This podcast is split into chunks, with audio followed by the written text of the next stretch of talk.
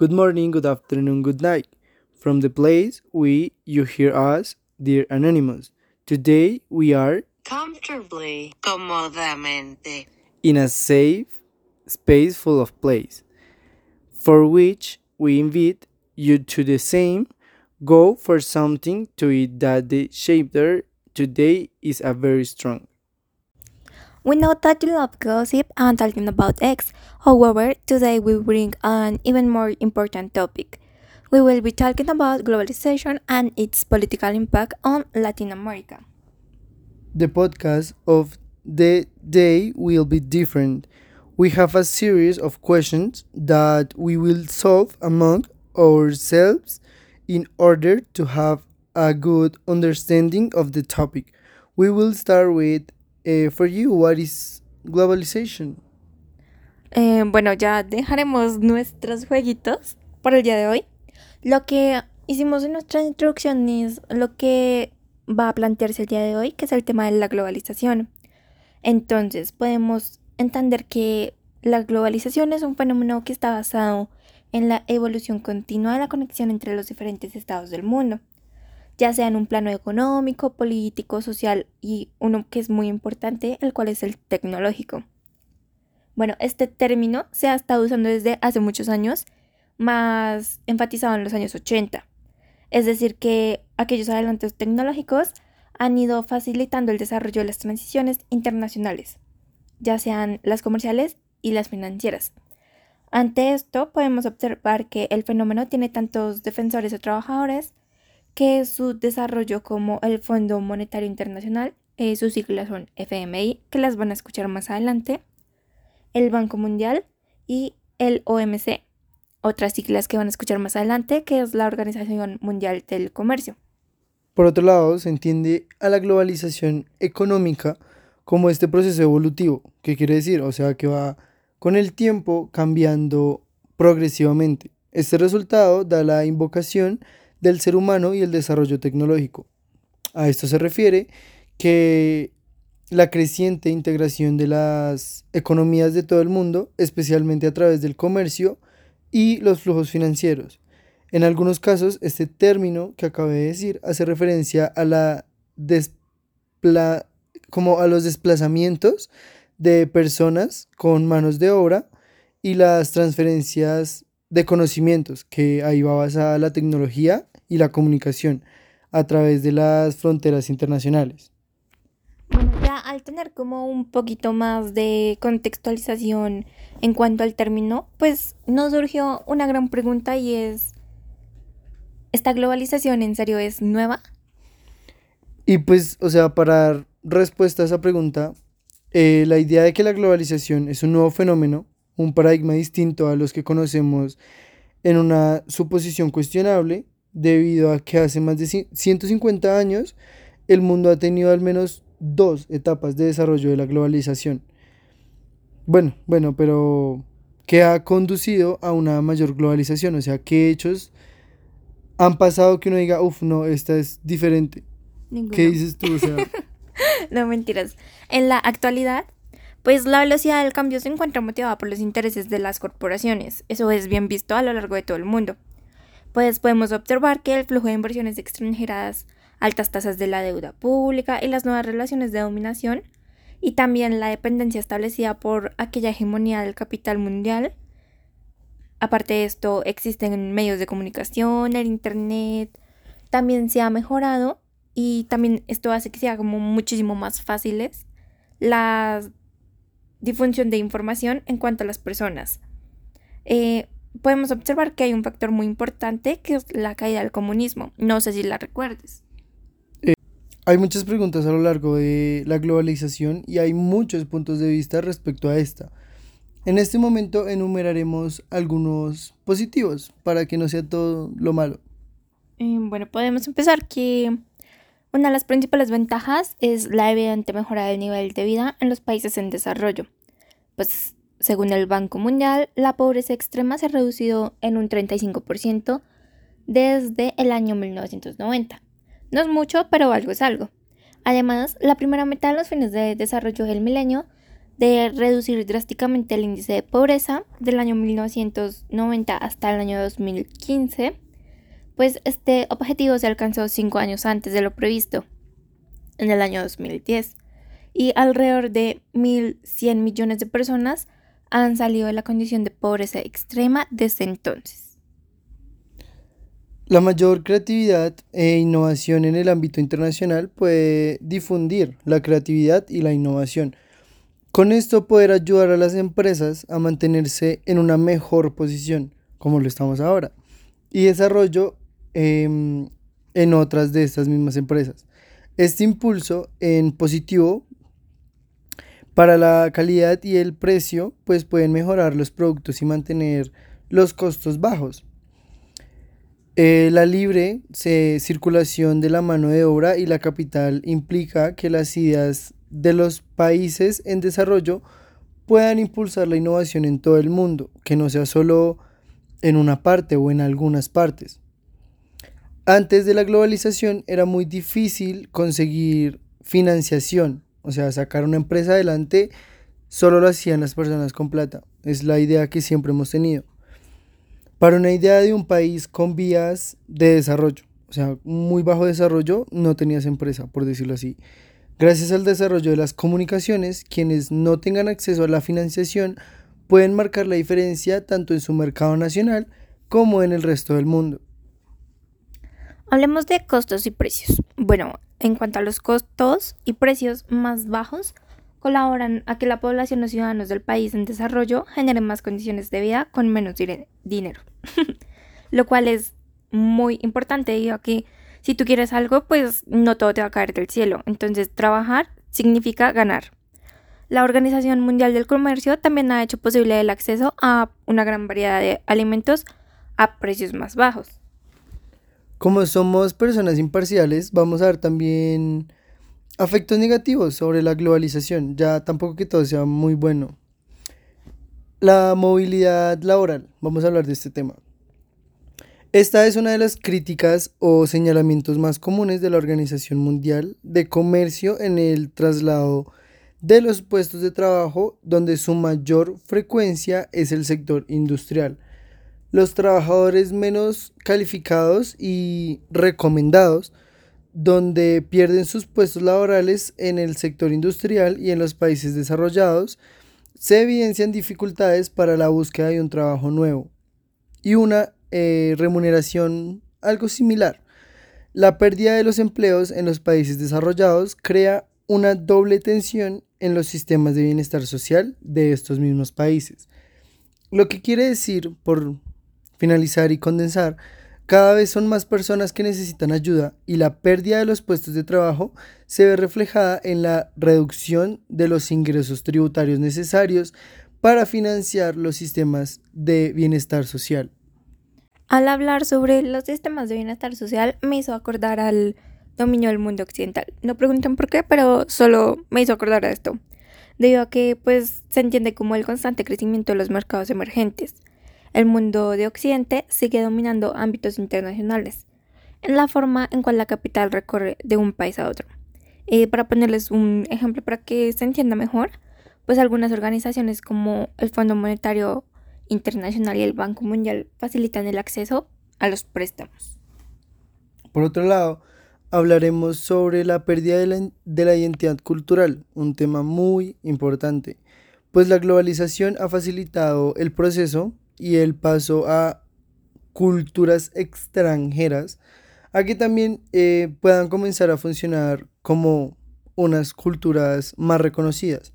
El éxito de ciertas culturas en todo el mundo ha llevado a que otros países imiten estos estilos de vida y cultura, que puedan llegar a copiar sus ideas o su forma de vivir, eh, dando a estas culturas eh, que comiencen a perder sus rasgos distintivos que ya no dejen de ser como que solo ellos hagan algún acto, a que sea reconocido y diferentes culturas o en diferentes lugares puedan llegar a hacerlo también. Esto hace que se pierda como su exclusividad.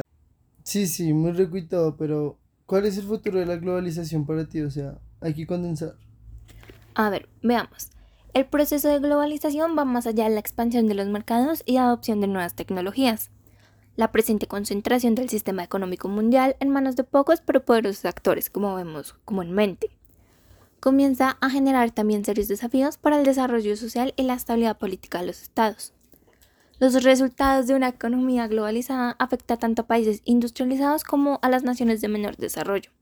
Según mi investigación y según las Naciones Unidas, los efectos negativos de la globalización se observan con mayor gravedad en la población de los países más pobres y en los países más frágiles. Además de esto, frágiles hace que sean más débiles los mecanismos internacionales para asegurar la paz mundial. En los países en desarrollo, las políticas globales de privatización, corte de gastos públicos y la liberación de regulaciones económicas han ido reduciendo la capacidad de los gobiernos nacionales para invertir en programas de desarrollo y justicia social.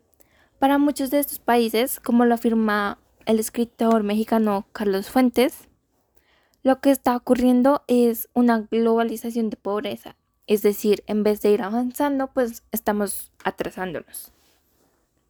Además de esto, también vemos que el impacto de la globalización en los países del tercer mundo presentan algunas preguntas muy importantes sobre los aspectos y los factores de desigualdad y estratificación internacional.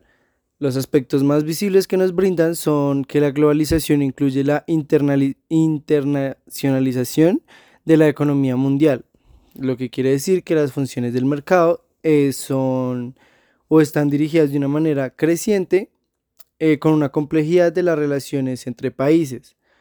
Además, en América Latina ha tenido una larga historia de relaciones eh, dependientes con los mercados internacionales, donde sus orígenes y por más de 300 años atrás de colonización, se dice que las economías latinoamericanas han estado orientadas hacia la exportación y eh, las vulnerables eh, hacia el poder externo. Eh, internacionalmente, después de casi 200 años de la independencia, las mismas sociedades latinoamericanas han estado caracterizadas por un sistema de estratificación social regida em, donde se traduce en desigualdades, conflictos del poder y sistemas democráticos de gran, de gran fragilidad. Ah, muchos temas que por mucho tiempo han prevalecido en la historia. Además de eso, eh, la mayoría de las naciones latinoamericanas ofrecen hoy economías abiertas al mercado mundial, como las condiciones internas de otros países aún se ven seriamente afectadas por altas tasas de pobreza, desigualdad y exclusión social. Hay mucho por decir en cuanto a la globalización. El problema que se presenta es si la globalización está acelerando el proceso de cambio de esta situación o es un factor que contribuye a la permanencia de estas situaciones socioeconómicas negativas para la mayoría de la población. Para finalizar con nuestro capítulo del día, vamos a terminar con datos sobre las tendencias de la globalización en América Latina, debido a que sabemos que en serio las necesitan. Bueno, podemos empezar con la reducción de la clase media y el aumento de la pobreza en América Latina y el Caribe. A ver, nos basamos en datos y nuestros datos son del Banco Mundial. Respecto a estos, afirma que la pandemia por el aclamado virus llevó en el año 2020 a que 4.7 millones de personas pertenecientes a la clase media en América Latina y el Caribe pasaran por situaciones que los afectaran demasiado. Ante esto, los llevó a la pobreza. La propagación del virus generó una disminución considerable del poder adquisitivo de los habitantes en los últimos dos años, profundizando una serie de desigualdades estructurales que se reflejan en los altos niveles de informalidad y de desprotección social. Un caso muy aclamado y que los que estamos escuchando esto lo podemos evidenciar con Colombia. Además de esto, según un informe elaborado por la Comisión Económica para América Latina y el Caribe, el gran conocido CEPAL nos dice que la crisis derivada por la pandemia supondrá que en Latinoamérica habrá un retroceso de por lo menos 12 años en términos de pobreza y 20 años en términos de pobreza extrema. Para seguir, em, vemos la transición hacia una economía verde. Encontramos que los países latinoamericanos y su sector empresarial vienen acelerando su, transición hacia una economía verde y sostenible Ahora lo que hacen las empresas es privatizar el medio ambiente. Esto quiere decir que se enfoca en proteger dicho medio ambiente y las comunidades que lo conforman. Eh, varios estudios de la Comisión Global de Economía y Clima indican que una acción climática audaz y efectiva podrá generar al menos como 26 mil millones de beneficios económicos acumulados hacia el año 2030. Datos del Banco Interamericano de Desarrollo en sus siglas BID y de la Organización Internacional del Trabajo con sus siglas OIT arrojan que en el 2030 la descarbonización de la economía puede generar 15 millones, nada más y nada menos que 15 millones de empleos netos e impulsar un crecimiento económico de más de un 1% anual. Bueno, podemos ir viendo que también hay una transformación de los intereses geopolíticos. Según los eventos globales como la pandemia por el aclamado virus, el conflicto entre Ucrania y Rusia y en general los cambios en las condiciones ambientales, desarrollos tecnológicos y la globalización económica, social, cultural y política, vienen transformando el entorno. Esto genera un mayor propicio en el surgimiento de nuevos activos estratégicos para las naciones, modificando así, en consecuencia, el sistema de alianzas internacionales.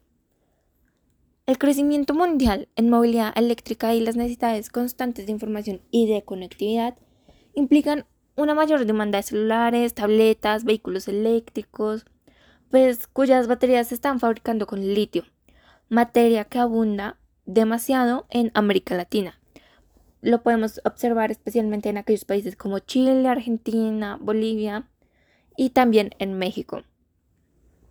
Eh, la cercanía con los grandes mercados en Estados Unidos o en Europa, a la par de los costos de producción competitivos y el personal calificado, hace que la región sea mucho más atractiva para la inversión. Sin embargo, aún quedan importantes brechas en la capacidad de la infraestructura regional que deberán ser abordadas para mejorar la competitividad, según lo afirma Gómez Loaiza. Bueno, Pasemos a lo digital. ¿Qué dices tú? Mm, me parece.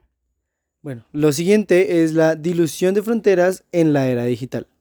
La cuarta revolución industrial em, y la velocidad del cambio y las nuevas expectativas llevan a que las empresas se transforman permanentemente y se arriesguen a incursionar en campos em, que trascienden su actuación tradicional. Eh, transparentando las barreras de su sector económico a través del desarrollo de nuevos modelos de negocios. Lo que tiene que hacer es buscar como unas nuevas alternativas para fomentar la economía en su empresa. En América Latina esta transformación ha sido lenta respecto a otros competidores internacionales, pero se espera que se mm, intensifiquen en los próximos años para mantener la competitividad de la región. Algunos ejemplos que demuestran estas tendencias son la relación creciente entre las industrias como tal vez salud y la de alimentos, la de generación y transmisión de energía con los electrodomésticos y el poder del deporte con los seguros, entre otros. Según, según un reporte de la firma EI, el 57% de las empresas de América Latina ha aumentado sus inversiones en transformación digital en esta era, em, estamos en la era visual, en la era digital. Entonces eso siento que es un muy gran cambio hacia las empresas y hacia la economía de diferentes industrias. Bueno, queremos agradecer a todos los que se quedaron escuchando estos pocos minutos de una gran reflexión sobre la globalización y los impactos que tiene en cuanto al estado de Latinoamérica. Mm, pedimos perdón si en algún momento se escucha muy trabado, pero el día de hoy tuvieron a sus dos anónimos favoritos y a sus dos anónimos más disléxicos. Así que los invitamos a que nos sigan en nuestras redes sociales. En Instagram aparecemos como arroba anónimes y en Twitter como anónimes 2.0.